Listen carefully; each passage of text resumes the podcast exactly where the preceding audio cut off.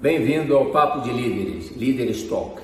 Hoje eu vou falar da, da, da época, do, quando eu conheci o Zayn Bolt, quando eu estive na, na Jamaica.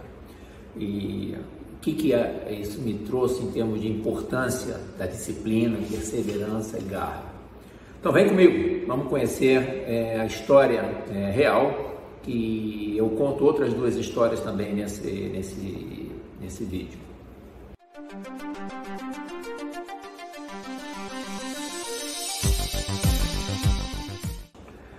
Vamos lá. É, a história é quando eu conheci o Zayn Bolt. Quem é o Zayn Bolt? Dez vezes campeão mundial, oito medalhas olímpicas de ouro e bateu três vezes o recorde mundial de 100 metros e 200 metros em 2009 e 4 por 100 em 2012. E aí, é, como eu falei no início, a importância da perseverança, da disciplina e da garra. Mas muitas vezes a gente não consegue ter essa disposição, essa disciplina e a garra necessárias. Então, como fazer? Uns, como o Zayn Bolt, precisam de um coach, de um treinador.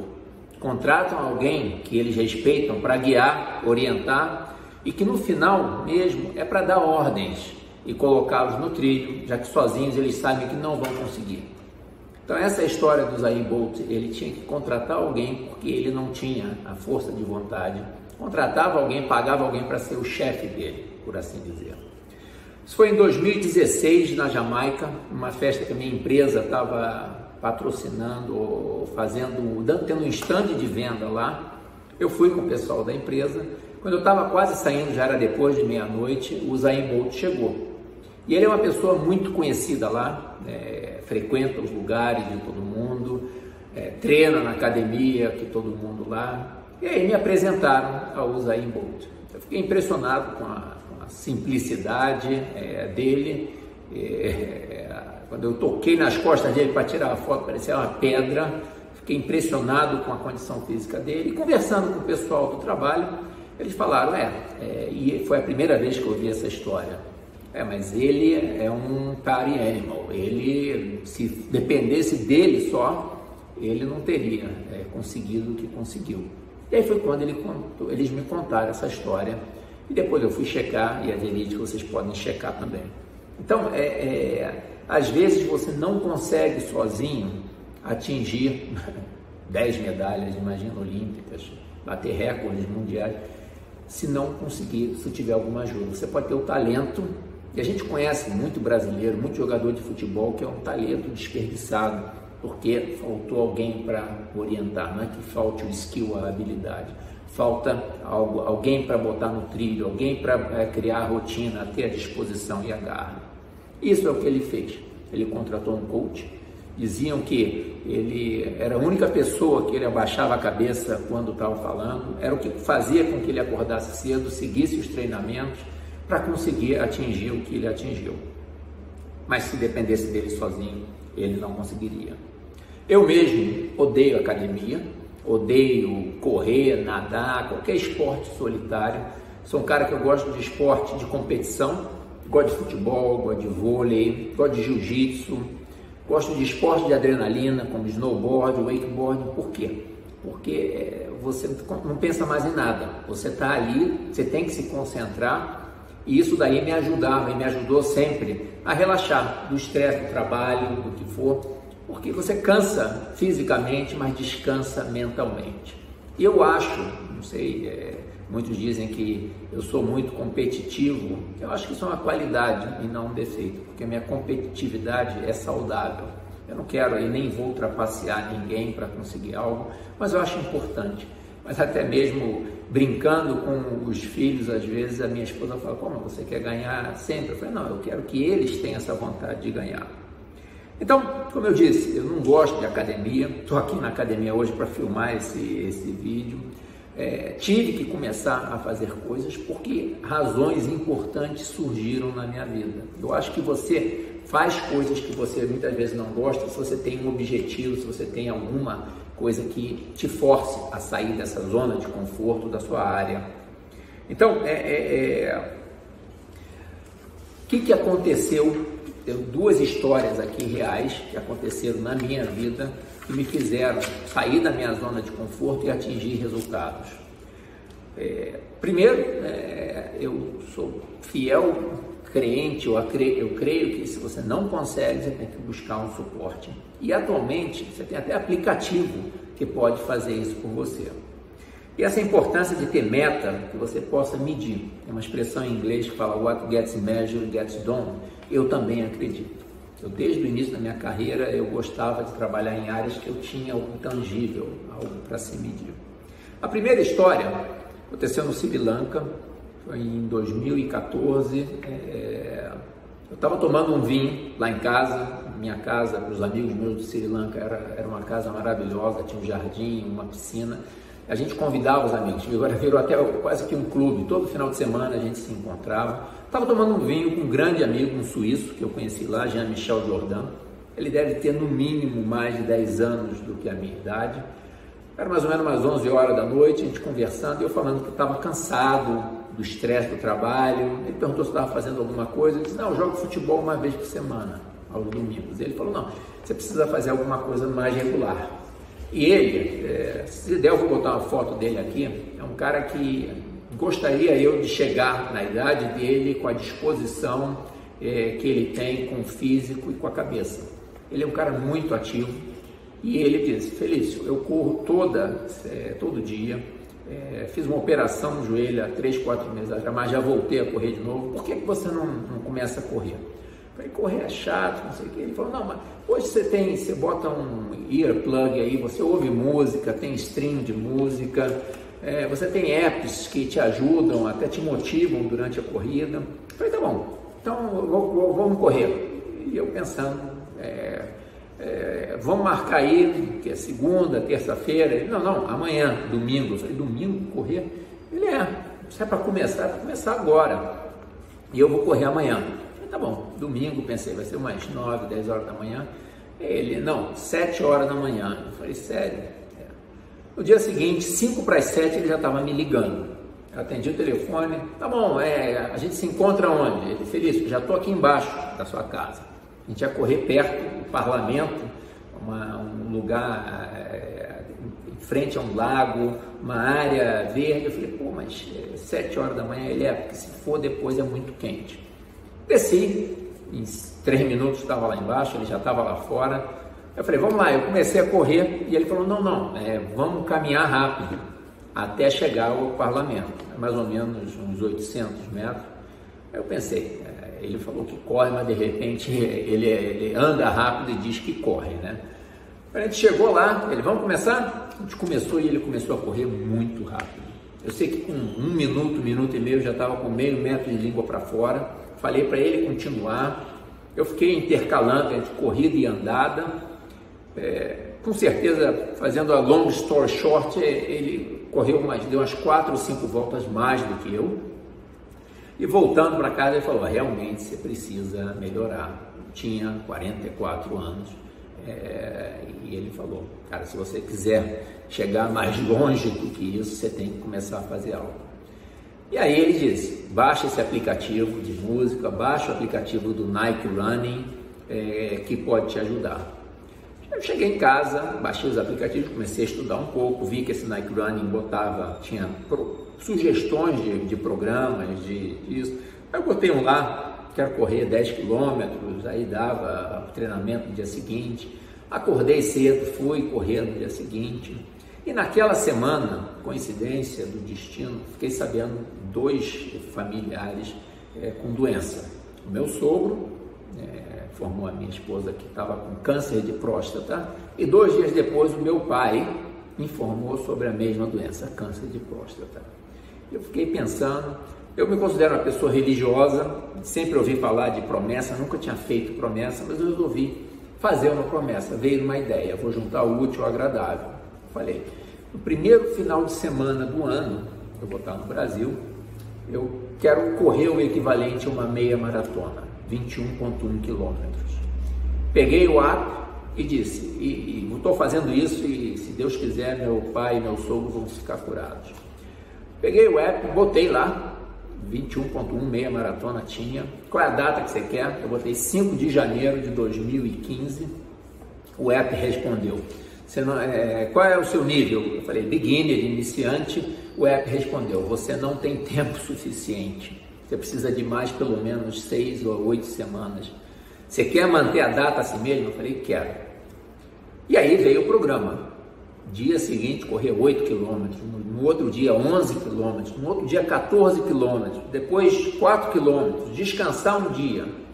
Vocês não vão acreditar, mas eu cumpri a risca essas seis semanas que eu tinha para me preparar. Eu tive uma viagem para o Paquistão, inclusive, Lahore, frio lá, dezembro, início de dezembro. O hotel não tinha academia e eu acordava mais cedo para correr no, no, estacionamento. Acho que o pessoal lá achava que era meio maluco, devia ser o Forrest Gump. Mas eu consegui, eu cumpri. E eu no dia 5 de janeiro, acordei cedo, fui com meu filho, Luca, é, ele me acompanhou, não correu, é, não estava preparado para isso, mas eu consegui completar três voltas na Lagoa Rodrigo de Freitas, completei os 21,1 quilômetros. É, não foi o tempo, não era isso que estava importante, era realmente completar aquilo. E por felicidade também destino, ou pela promessa, ou o que for, tanto meu pai e meu sogro se curaram, um com uma operação é, e o outro com radioterapia. Então, é, se você tem alguma razão importante na vida, aquilo te faz mover e fazer. Então, essa era a primeira história. E a segunda história, é, como eu dizia lá no Sri Lanka também, eu sempre gostei de todos os lugares que eu tive de jogar futebol. É, tinha um futebol aos domingos de manhã.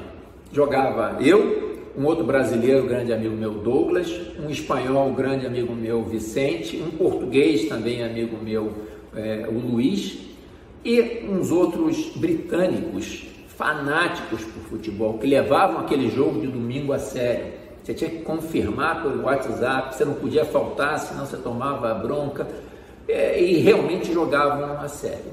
E eu estava já jogando há alguns meses. Esse domingo de manhã, é, numa jogada simples, uma disputa de bola, eu quebrei meu dedão do pé.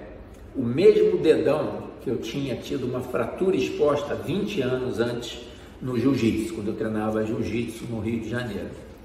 E eu falei, tá bom, fui no médico, o médico falou, você tem que ficar parado, não, é, não precisa engessar o pé, mas você tem que ficar em repouso. Eu disse, mas mais ou menos quanto tempo? Ele, olha, mínimo um mês, um mês e meio. Quando completaram quatro semanas, a minha fome de querer voltar a jogar, e eu encontrando esses amigos, eles falando do jogo que estava acontecendo, eu fui jogar. Falei, vou, vou ficar no gol, não vou usar muito a perna. 5, 10 minutos de jogo, alguém chuta a bola pro gol, uma bola leve, não era forte nem nada. Fui defender, senti uma dor no braço. Tive que parar, foi no mesmo momento é, tirar um raio-x, uma fratura do rádio. Quebrei o braço. Em um mês, duas fraturas. Falei, tem alguma coisa de errado aí.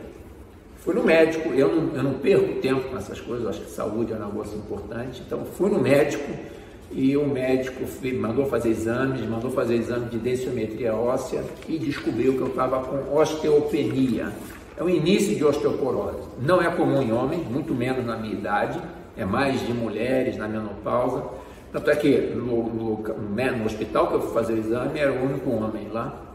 E ele disse: Olha, você tem que tomar sol, não era um problema para mim, adoro o sol, veio me trazer problema depois, tive um câncer de pele é, por excesso de sol.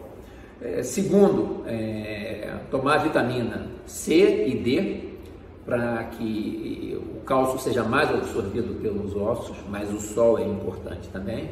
E a terceira, começar a fazer academia. Não podia ser esporte de contato, tinha que ser fortalecer os músculos coisa que eu sempre odiei a minha vida inteira. Mas eu, como sou um cara que quando eu boto uma coisa na cabeça, uma meta, e tendo uma razão importante, razão de saúde, doença, eu fui na academia na segunda-feira e, para minha surpresa, chegando lá na entrada, tinha um pôster de um treinador, de um coach, de um personal trainer de Nuca Pereira, que ia dar uma palestra de noite sobre um novo método, um novo treinamento. Eu fui assistir a palestra, gostei do que ele é, comentou e fui conversar com ele no final da palestra se ele não queria ser meu personal trainer, e que nunca tive. Sempre achei isso uma, uma, uma, uma besteira ou uma e, e, e, como várias vezes eu aprendi na vida, cada profissão a gente não pode julgar pelo que a gente pensa. É, eles estudam, eles são profissionais daquilo. Uma outra história, nunca pensei que fosse precisar de um arquiteto e, e faz diferença. Você acha que você pode ir numa loja, você escolher o seu sofá? Os arquitetos estudaram para encontrar espaço onde não tem. Então, eu, eu, uma profissão que eu antes não a valorizava, passei a valorizar Personal trainer é uma profissão que eu não valorizava, passei a valorizar. Os que são sérios e honestos. Mas ele não queria ser personal trainer. Ele queria vender programas é, de treinamento online, programas para empresa, mudança, porque ele não tratava só da parte de treinamento. Ele morou muitos anos no Japão e estava trazendo essa essa, essa técnica, essa metodologia que envolvia alimentação para o Sri Lanka e principalmente queria vender para empresas. Mas eu expliquei minha situação e ele disse: Ok, vou abrir uma exceção. Marcou três vezes por semana, os outros dois dias da semana ele me passava para eu treinar sozinho. Incrível que, é, não é que eu nunca tinha ido à academia, mas como a gente faz exercício errado. Eu, eu, eu, eu consegui é, melhorar a minha forma física e eu vou mostrar aqui, porque uma das coisas que ele pediu quando começou, e aí já mostrou a seriedade do cara, foi uma, um, um exame, um, um assessment, uma biometria. É, incrivelmente eu tinha um exemplo igual a esse que eu tinha feito 10 anos antes, num check-up que eu tinha feito pela empresa, e eu fiz. E aí deu, estava com 20 e poucos por cento de, de, de, de gordura, estava é, com 7 quilos acima do peso de massa gorda, tinha que crescer massa magra. E o cara foi bem específico e técnico, sugeriu é, algumas, alguns complementos alimentares, sugeriu alimentação, e eu tenho um problema com alimentação, porque eu não gosto da maioria das coisas que ele sugeria. Salmão, falei, não, não como.